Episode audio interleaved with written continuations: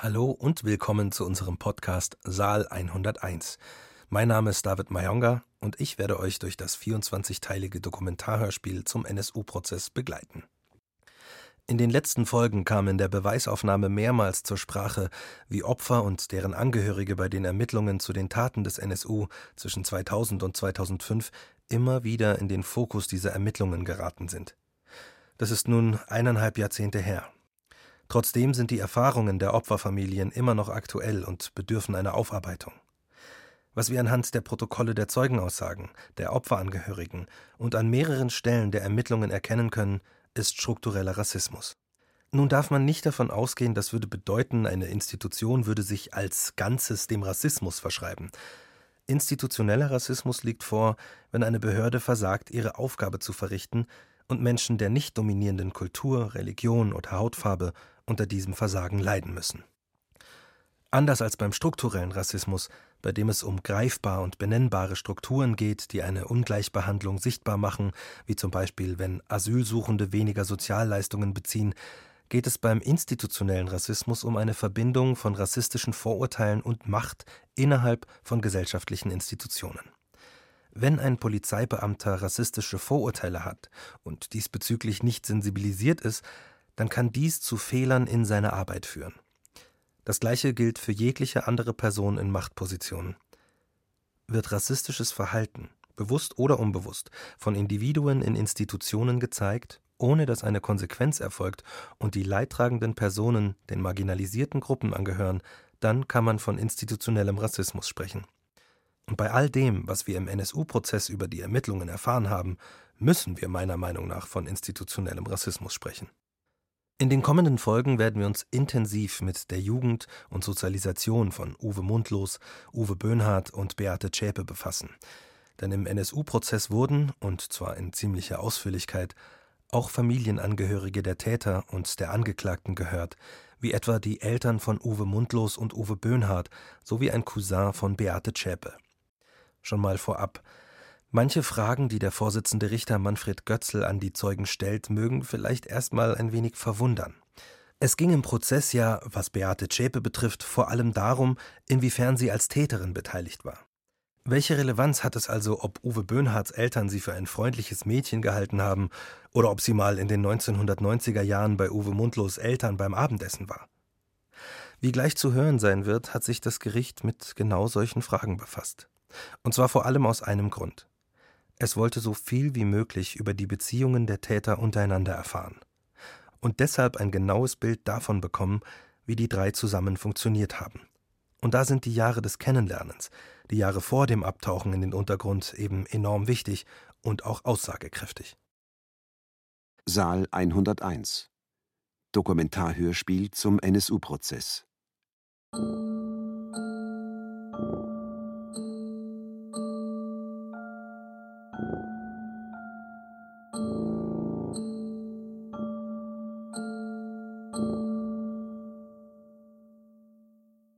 Muhittin eder hak kâdir, görünür her şeyde hazır.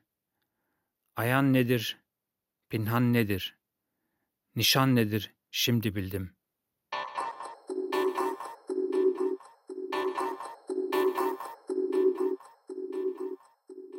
Teil 7 Beweisaufnahme Jugend in Jena Winzeller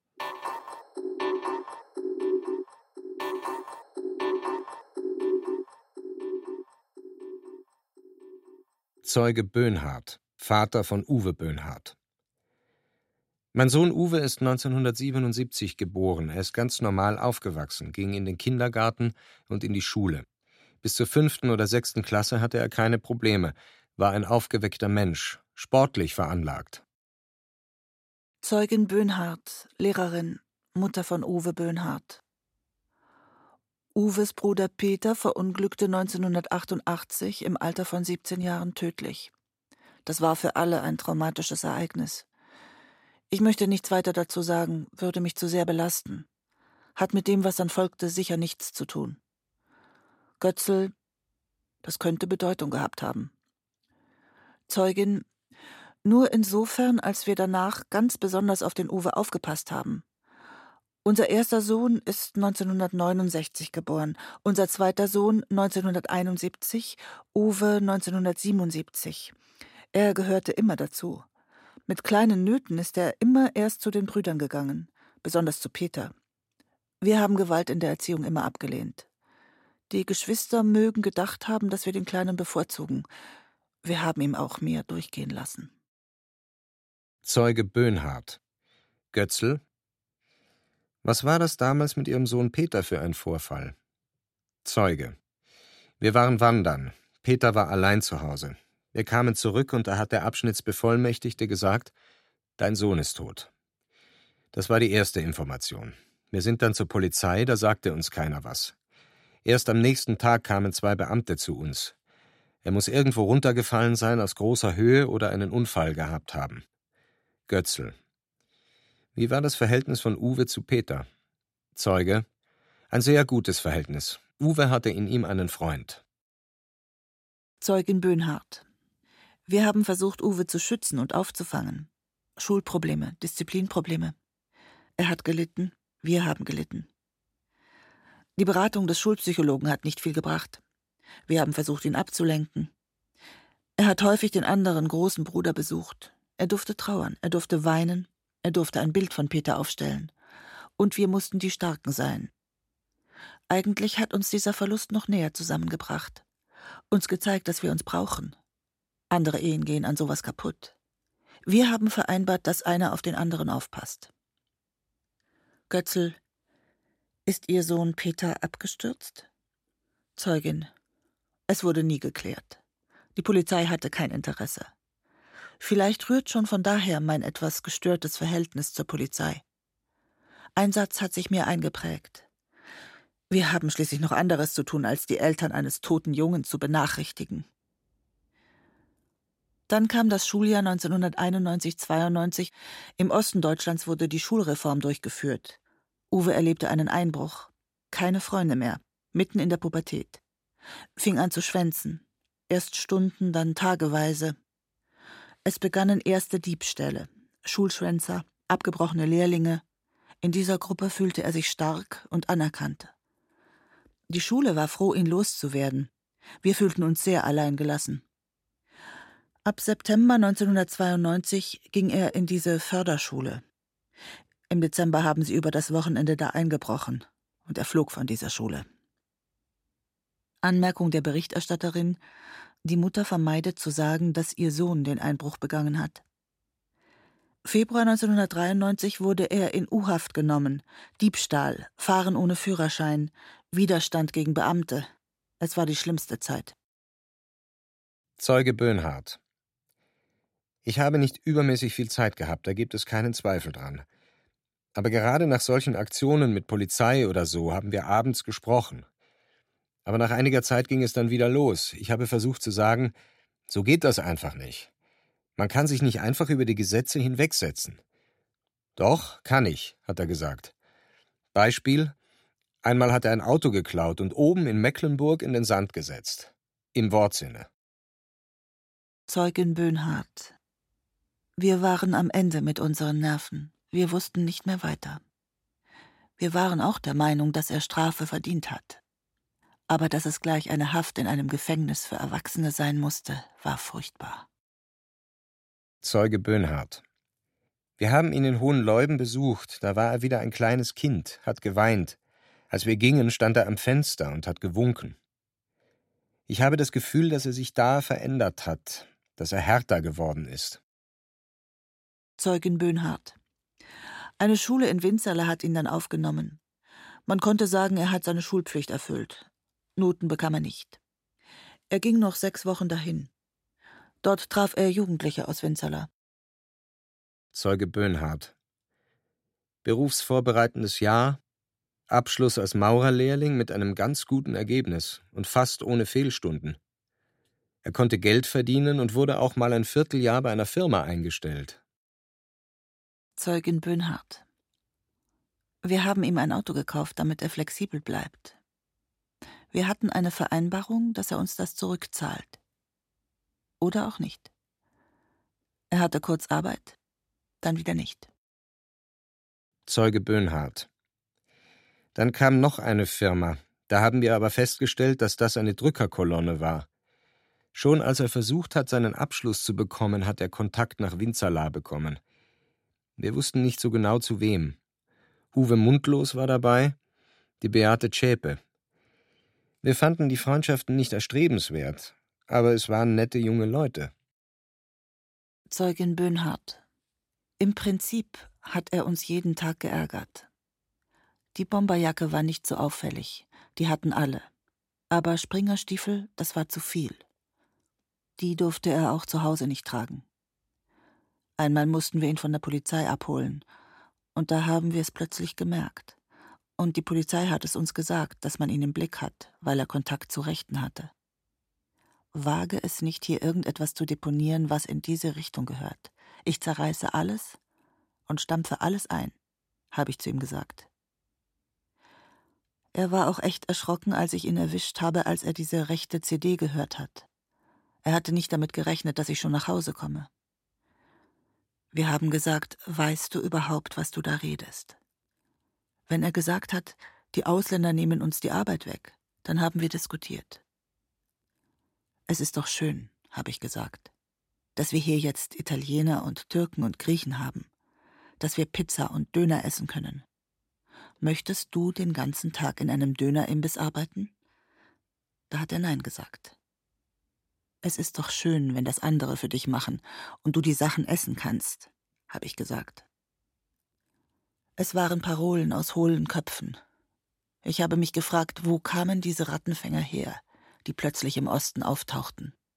Wir hatten damit nie was zu tun. Das gleiche gilt für unseren anderen Sohn. Der hatte nie was damit zu tun. Dass es da ein Netzwerk gab, dass die auch die Reisen bezahlt haben, das haben wir vorher nicht erfahren.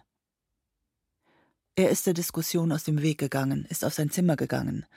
Dann kam mal so eine blöde Parole, die Juden sind an allem schuld. Da habe ich gesagt, kennst du überhaupt einen Juden? Ich kenne keinen. Heißt doch, dass sie sich so gut integriert haben, dass wir sie gar nicht bemerken. Zeuge Böhnhardt, Bruder von Uwe Böhnhardt. Er hat mich öfter besucht. Ich habe mitbekommen, dass er in diese Szene reingerutscht ist, aber ich hätte nicht gedacht, dass es so schlimm ist.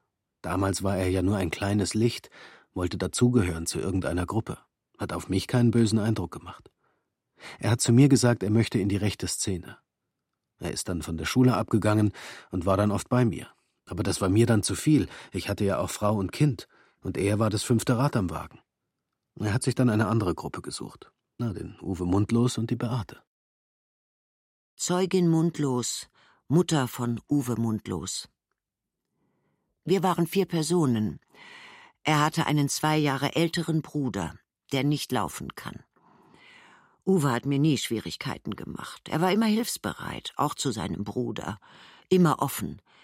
Ich müsste schwindeln, um zu sagen, er war ein böses Kind. Ab 1988 haben wir in Winzela gewohnt, sind in eine Rollstuhlwohnung umgezogen da hatte Uwe ein eigenes Zimmer. Sie sind zusammen eingeschlafen als Kinder, Händchen haltend. Der Bruder hat gesagt, was Uwe machen soll, und Uwe hat das ausgeführt. Das hat sich ziemlich gut ergänzt. Ich habe mich mehr um den Bruder gekümmert und mein Mann mehr um Uwe. Ich habe 30 Jahre in der Kaufhalle gearbeitet und nur Spätschicht gemacht. Ich habe ziemlich wenig Zeit gehabt. Ich war mit der Kaufhalle verheiratet. Mein Mann hat in der Früh die Vorlesungen gehalten, deshalb konnte ich dann ab nachmittags arbeiten gehen und er war zu Hause. Götzel, wie war die Schulzeit? Zeugin Uwe war so mittelmäßig gut, hat seine Lehre aber gut bestanden. Dann ist er nach Ilmenau, um sein Abitur zu machen. Da war er fast drei Jahre, bevor er weggegangen ist. Anmerkung der Berichterstatterin, sie meint das Abtauchen ihres Sohnes im Januar 1998. Im Sommer 1998 sollte er Abitur machen, er stand schon in den Prüfungen drin. Götzel. Gab es Probleme in der Entwicklung? Zeugin, ich habe eigentlich keine wesentlichen großen Schwierigkeiten gesehen. Hab ihn wohl aus den Augen verloren. Zum Kaffeetrinken kam er mal, aber ich habe mit ihm keine Freizeit verbracht, wenn ich ehrlich bin. Direkt Schwierigkeiten, so dass ich einen roten Kopf gekriegt habe oder zu einer Behörde musste, gab es nicht. Er hat nie Schule geschwänzt. Ob er immer die Hausaufgaben gemacht hat, weiß ich nicht. Zeuge Mundlos, Vater von Uwe Mundlos. Mein Sohn ist in den rechten Bereich abgedriftet. 1992 hat er Beate Zschäpe kennengelernt, seine erste Freundin. Ich habe mich darüber gefreut. Sie wollte auch mal in die Disco gehen und wäre lieber mit einem neutraler gekleideten jungen Mann losgegangen. Ich habe versucht, Freizeitangebote zu ermöglichen. Wir sind 1992 nach Krakau an den See gefahren. Uwe und Beate Zschäpe sowie noch ein Pärchen.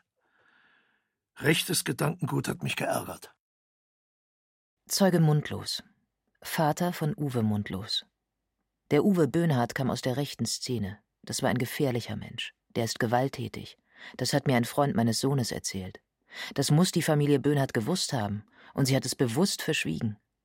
Götzl, wenn Sie da Informationen hatten, warum haben Sie nicht mit Ihrem Sohn darüber gesprochen? Zeuge, Sie sind ein kleiner Klugsch, Götzl unterbricht. Was fällt Ihnen ein, mich so anzugehen, Herr Dr. Mundlos? Zeuge, Sie können mich ruhig Professor Mundlos nennen. Götzl, nochmal. Warum haben Sie das mit Ihrem Sohn nicht besprochen? Zeuge, ich muss doch nicht jedes Gespräch, das ich mit einem seiner Freunde geführt habe, nochmal mit meinem Sohn diskutieren. Und Sie tun so arrogant. Götzl, ich warne Sie. Herr Dr. Mundlos. Zeuge, Herr Professor Mundlos. Ja? Götzl, nein. Herr Dr. Mundlos. Zeugin Böhnhardt, Mutter von Uwe Böhnhardt. Götzl, ab wann haben Sie Uwe Mundlos wahrgenommen? Zeugin, kann ich zeitlich nicht zuordnen. Ich würde es einschränken auf Mitte der 90er, kann das aber nicht beeiden, kann es auch nicht an Ereignissen festmachen.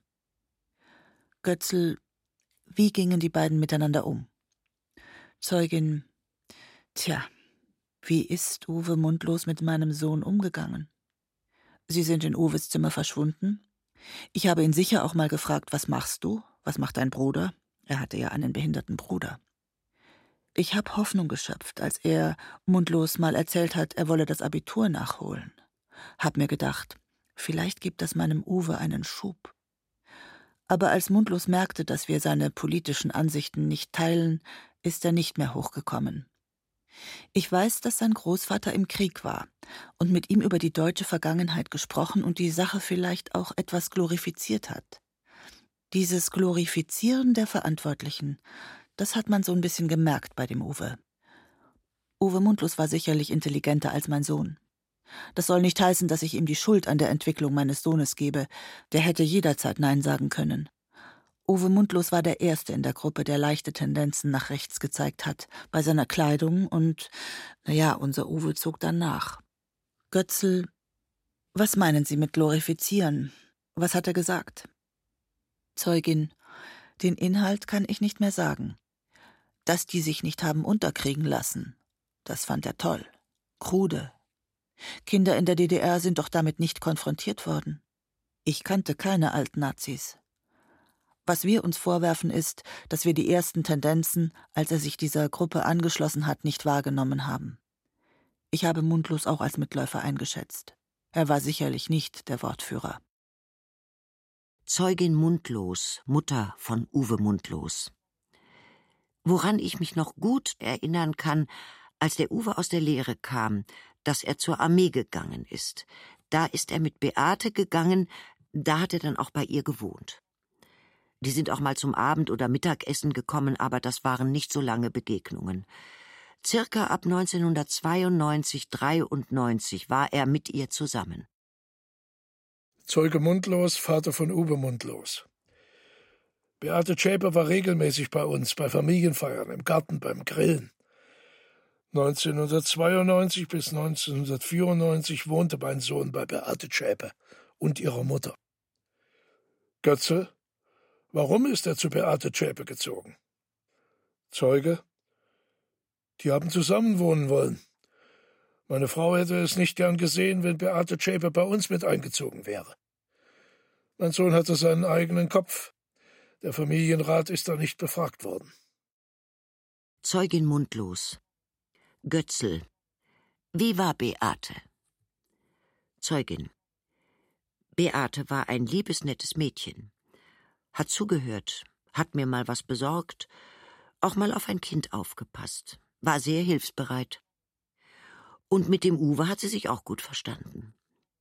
Das Einzige, was ich beobachtet habe, der Uwe hat gerne Springerstiefel angehabt, das hatte sie nicht gern.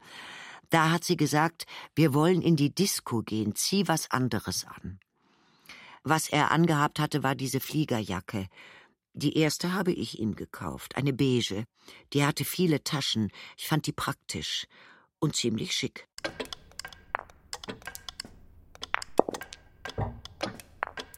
Die Hauptangeklagte Beate Zschäpe schwieg ja erstmal. Und es war nicht abzusehen, dass sie jemals aussagen würde. Es ging also bei der Beweisaufnahme darum, ihre Sozialisation nachvollziehen zu können. Und da spielten natürlich Uwe Mundlos und Uwe Böhnhardt eine große Rolle. Also was trieb die als Teenager um? Wie drifteten die zunehmend in die rechtsextreme Szene ab? Wie stark radikalisierten die sich in den frühen Jahren schon, schotteten sich ab von der ansonsten eher freizeitorientierten rechten Szene vielleicht damals in Jena Winzerla. Welche Rolle spielte Beate Zschäpe im Zusammenhang mit ihren Freunden?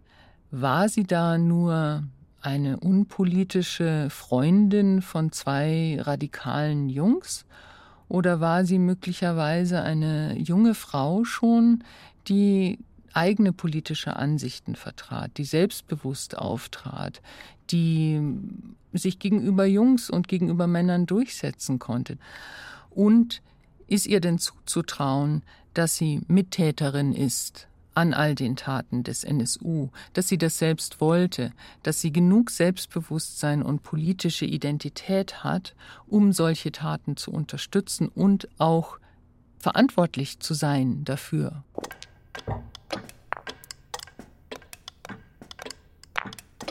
Zeuge mundlos. Ich muss betonen, Beate Zschäpe wirkte bis Ende 1994 alles andere als rechts. Ich hätte sie dem linken Spektrum zugeordnet. Mit ihrer Lehre lief es nicht so optimal. Sie wollte gern Kindererzieherin werden, Gärtnerin war nicht der Wunschberuf. Betze. Warum hat sich Uwe getrennt von Beate Zschäpe? Zeuge? Keine Ahnung. Ich habe nur gefragt, warum er noch mit ihr und ihrem neuen Freund unterwegs ist. Er kam von der Armee und sagte, dass er wieder zu Hause einziehen will. Mit Beate ist es aus. Sie hat einen neuen Freund. Betzel. Böhnhardt? Zeuge. Frühjahr 1995, als mein Sohn von der Armee kam. Da tauchten Beate Zschäpe und Uwe Böhnhardt wieder auf. Zeugin mundlos. Uwe hat wenig darüber gesprochen. Ich habe ihn auch nicht weinen gesehen.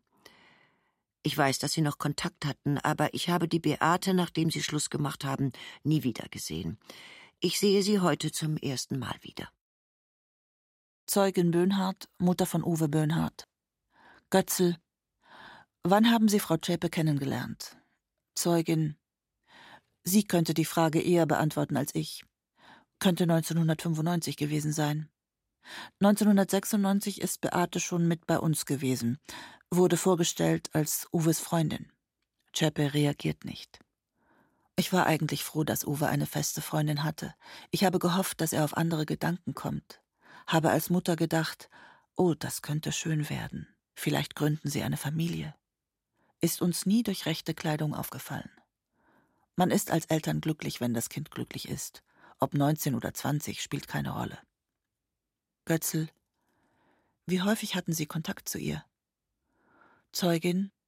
So wie es sich ergab. Selbst zu Familienfeiern war sie mit dabei. Sie war so verliebt. Sie war eigentlich integriert in die Familie. Sie gehörte einfach zur Familie. Und wir haben versucht, dass sie sich wohlfühlt. Götzl. Bemerkten Sie Veränderungen im Verhalten Ihres Sohnes, seit er Chäpe kannte? Zeugin. Ja, er wurde ernsthafter, verantwortungsbewusster, hat uns viel geholfen. Ich hatte das Gefühl, der Junge wird erwachsen. Es fehlte nur noch eins, eine Arbeitsstelle. Götzl. Welche Rolle spielte Mundlos? Zeugin. Er kam weiter zu uns.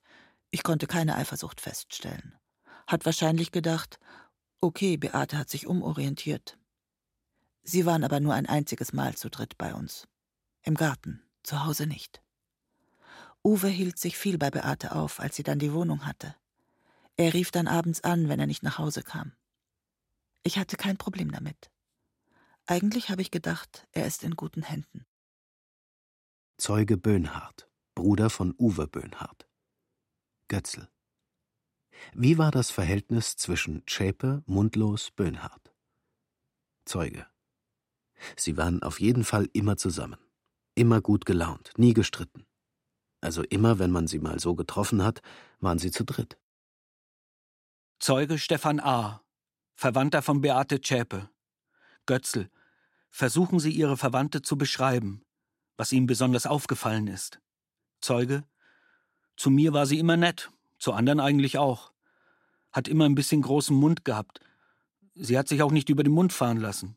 Götzl Vorhalt, sie war robuster im Umgang als normale Mädchen im Umgang mit Männern, war ein offener und selbstbewusster Mensch, hatte viele männliche Kumpels, die kamen vornehmlich aus der rechten Szene.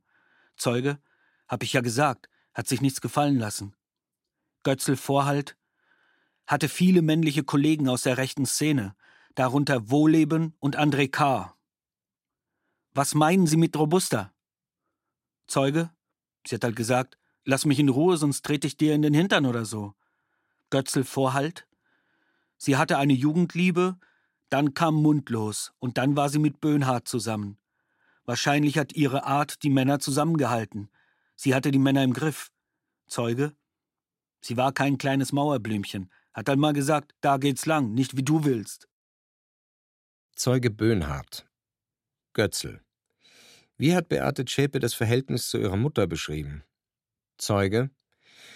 Mit meinen Worten würde ich sagen, kühl. Wie meinen Sie das? Na, kein großes, kein besonders herzliches Verhältnis. Zschäpe schaut ohne Fokus in den Raum, wirkt desinteressiert. Wissen Sie, ob sie eine schwere Kindheit hatte? Der Vater war nie da, war wohl ein Ausländer, ein Rumäne. Die Mutter musste sie allein großziehen.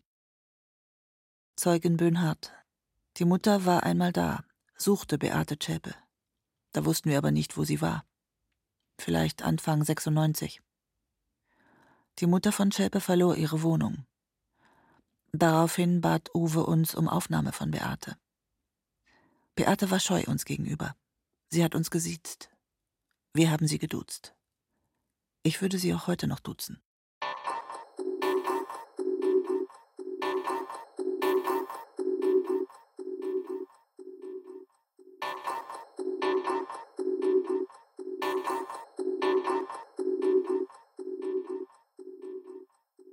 Saal 101 Dokumentarhörspiel zum NSU-Prozess Teil 7 Beweisaufnahme Jugend in Jena-Winzerla Seit Jahrzehnten erschüttern rechtsextreme Gewalttaten Deutschland. Vom Oktoberfestattentat. Der Boden blutüberströmt, Schuhe liegen herum, Kopftücher, Trachtentücher. Es ist schrecklich, bis zum Anschlag von Halle. Sowohl Granaten, Molotows-Cocktails, direkt geschossen auf die Tür. Also er hat alles Mögliche gemacht, um äh, in die Synagoge zu kommen und das könnten wir sehen. Woher kommt der Hass? Warum ermittelt die Polizei in die falsche Richtung? Was können wir gegen die Gewalt tun? Rechter Terror in Deutschland. Der Doku-Podcast über vier Jahrzehnte rechtsextreme Gewalt. Jetzt auf bayern2.de-podcast und überall, wo es Podcasts gibt.